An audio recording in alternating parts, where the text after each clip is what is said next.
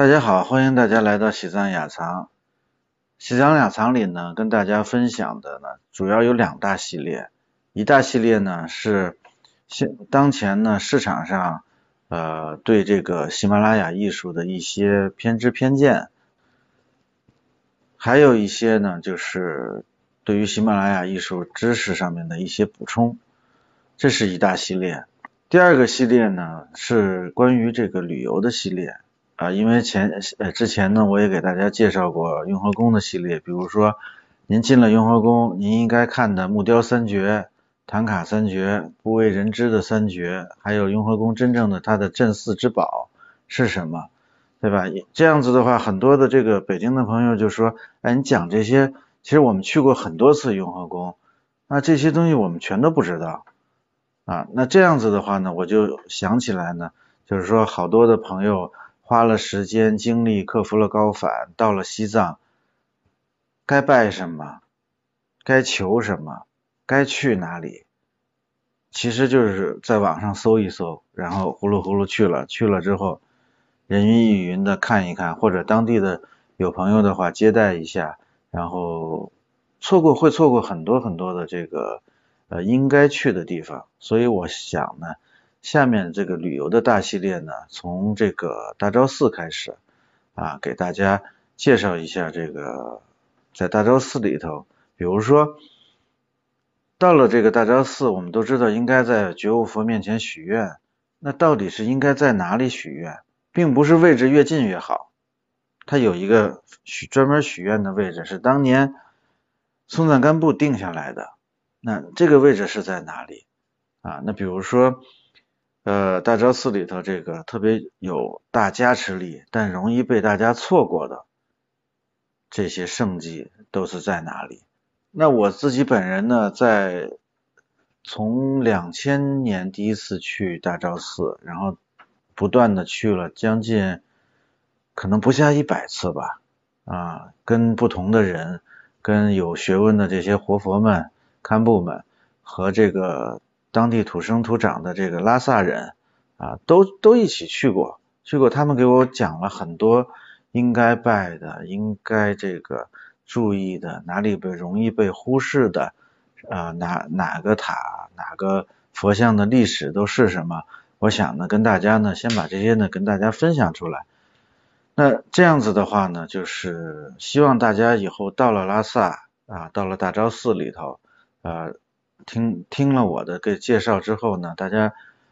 比较容易这个呃找到，很容易的去找到这些呃圣迹，呃这个就是也是我的一个做这个的初心嘛和心愿。那第一期呢，我想呢先从这个他的建造者松赞干布的家族说起，这里头呢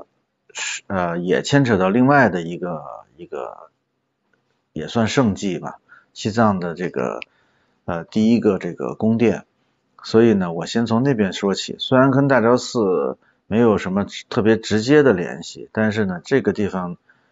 呃从他说呢，可以保证我们大昭寺的这个整个的系列的一个完整性。这样呢，大家对这个大昭寺的来龙去脉、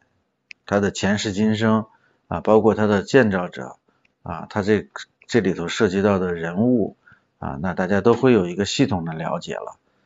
那我就先从这个大昭寺的这个这个前的他他的这个建造者松赞干布的这个家族开始说。大昭寺它始建于公元六四七年，这个是历史上有明确记载的。当时是吐蕃王朝的这个赞普，就是国王松赞干布，在迎娶了这个尼泊尔的尺尊公主之后，为其修建而成的。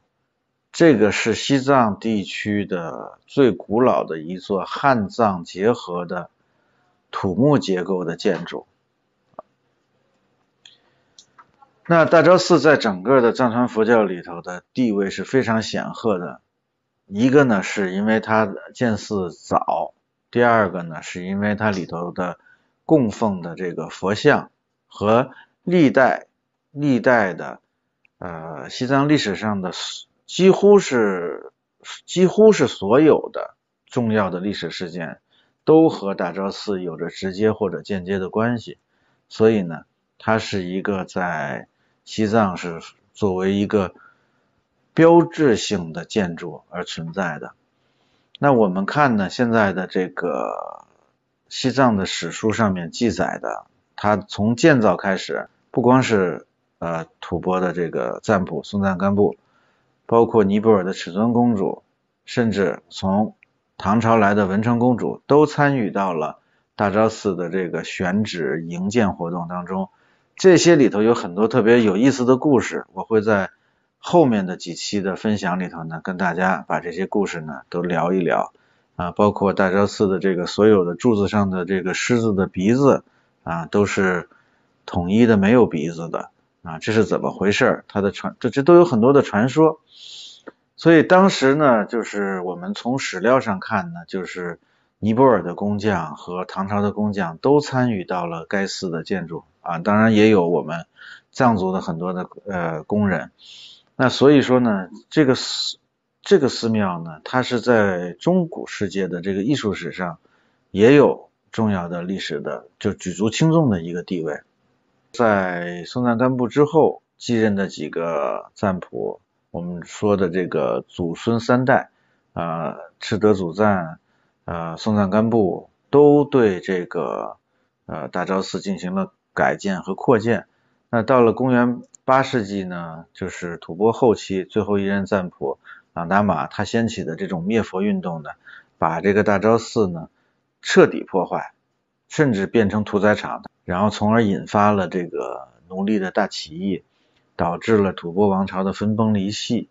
啊。这个时期呢，大昭寺实际上是已经被彻底的这个毁掉了。但是在后弘期开始的公元十一世纪的时候呢，来自这个呃，藏西的桑嘎义师呢，啊，得到了当地的领主的支持呢，又对大昭寺呢进行了重建。所以呢，就是我们现在看到的大昭寺呢，就是说它里头的这个建筑风格啊，呃，和不同的时期的壁画特别多。呃，最早我们能看到的，现在能留存到现在的有吐蕃时期的壁画啊，我可以可以给大家那个放一下吐蕃时期的壁画。然后十一世纪的壁画，这个有。到了一六零年的时候呢，这个大昭寺的这个内部，因为内部的僧人的问题呢，对这个，因为他们互相之间产生了矛盾，对这个寺庙呢产生了破坏。但是随即呢，在这个一一六七年的时候，赤身宁波啊，这是呃平息了这个内乱，然后呢又开始对大昭寺进行了扩建和维护。啊，所以呢，这个我们看到的现在的大昭寺，一直到在千年当中不断的保护、毁坏，然后保护、维修、扩建，所以它现在从吐蕃一直时至今日，它保留了西藏各个时期的艺术特征，一个活的艺术史的一个博物馆。所以有的看我们看大昭寺，可以从不同的视角去看啊，也可以从这个艺术史的这个视角去看，也可以从这个佛性的角度去看，它都是一个啊，也还可以从这个历史的啊民俗的角度去看它。不管从哪个角度看它，它都是一个活化石，它保留了西藏在各个时期的各种各样子的这种。我们说什么呢？就是特征吧，啊，所以它是一个非常不可思议的一个圣殿。